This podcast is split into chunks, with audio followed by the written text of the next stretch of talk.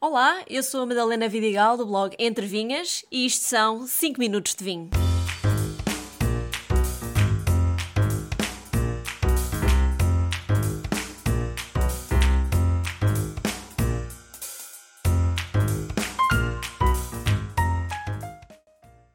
Bem-vindos a mais um episódio do podcast e hoje, um pouco em jeito de fim de capítulo, vou falar dos acessórios de vinho a ter em casa. E para me acompanhar neste episódio tenho o vinho Herdade Rocha, rosé, do Alentejo. Isto não é daqueles clássicos eh, rosés leves e fresquinhos do verão, por isso é que eu trouxe agora na primavera. É um rosé feito inteiramente com toriga nacional e tem aromas de pimenta rosa e depois na boca sente-se um frutado meio amargo, assim a lembrar a toranja ou uma goiaba fresca. É muito bom.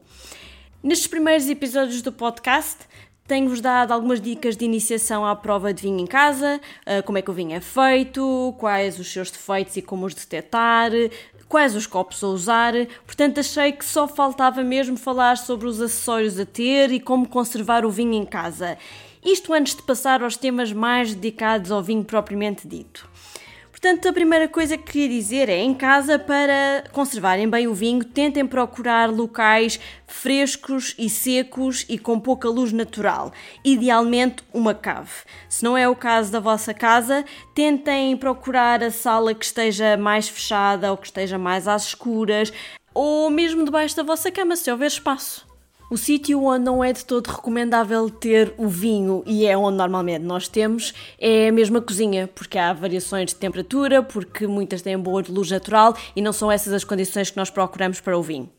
Quando encontrarmos esse sítio com as condições ideais para guardar o vinho, então é lembrar que as garrafas devem ficar deitadas na vertical, de forma a que a rolha esteja sempre molhada, sempre em contacto com o vinho, para evitar que seque e que se estrague. Dito isto, Devemos ter sempre um saca-rolhas, isto parece óbvio, também há imensos formatos de saca-rolhas diferentes, uns elétricos, outros manuais, é questão de escolherem aquele que vocês gostam mais, que acham mais bonito e que se adapte melhor à vossa mão. Outro acessório que eu acho muito útil são os drop stop. Como o nome indica, é mesmo para parar aquela pinga do vinho. São uma espécie de bolacha fininha de plástico uh, circulares que se enrolam no tubo e que se colocam no gargalo da garrafa para quando vamos a servir não pingue o vinho para a toalha. Um acessório que eu uso muito é a manga gelada. É aquela manga que nós costumamos guardar no congelador, está muito fria e que trazemos para a mesa para manter a temperatura dos vinhos brancos ou rosés que já estavam guardados no frigorífico ou mesmo para refrescar os tintos em dias muito quentes em que não queremos que ele seja servido à temperatura ambiente. Aquela manga fica ali a refrescar o vinho, a refeição toda. No caso de não acabarem a garrafa durante uma refeição e têm que aguardar para o dia seguinte, existem aquelas bombas de vácuo de plástico que vêm sempre acompanhadas com três cápsulas de, de borracha. Dão-se umas quantas bombeadelas, o vinho fica conservado em vácuo e deixamos no frigorífico para o dia seguinte. Então, e o decanter ou decantador? Eu acho que é uma peça muito bonita para ter em casa, portanto, sim, acho que vale a pena ter um. Se bem que não é algo para utilizar eh, diariamente com todos os vinhos. Eu diria que faz sentido usar um decanter, primeiro, se forem beber todo o vinho que lá está dentro, que lá, que lá verterem, pois não há forma depois de fechar o decanter com uma bomba, como eu falei antes, e, e arriscam-se a estragar o vinho que lá ficou.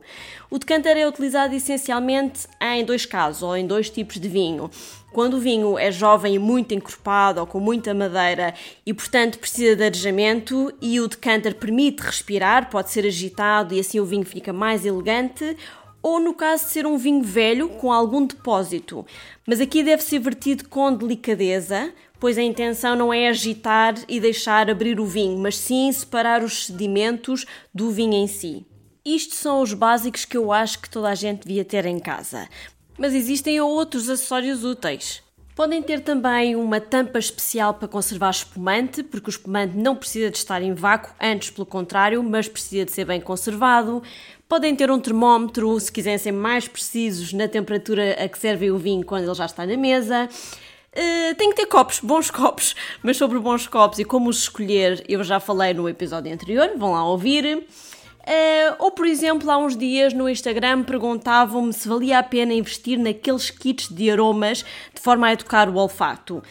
Eu honestamente acho que esses kits são divertidos, dá para fazer umas experiências giras em casa, mas continuo a achar que é sempre mais verdadeiro se forem ao supermercado, comprar frutas e legumes e especiarias e fazerem essa mesma comparação em casa com os produtos verdadeiros. Até porque esses kits são feitos à base de óleos que simulam os diferentes aromas do vinho e têm um prazo de validade. Estas são as minhas recomendações de gadgets do vinho para ter em casa. Um brinde a todos e até ao próximo episódio.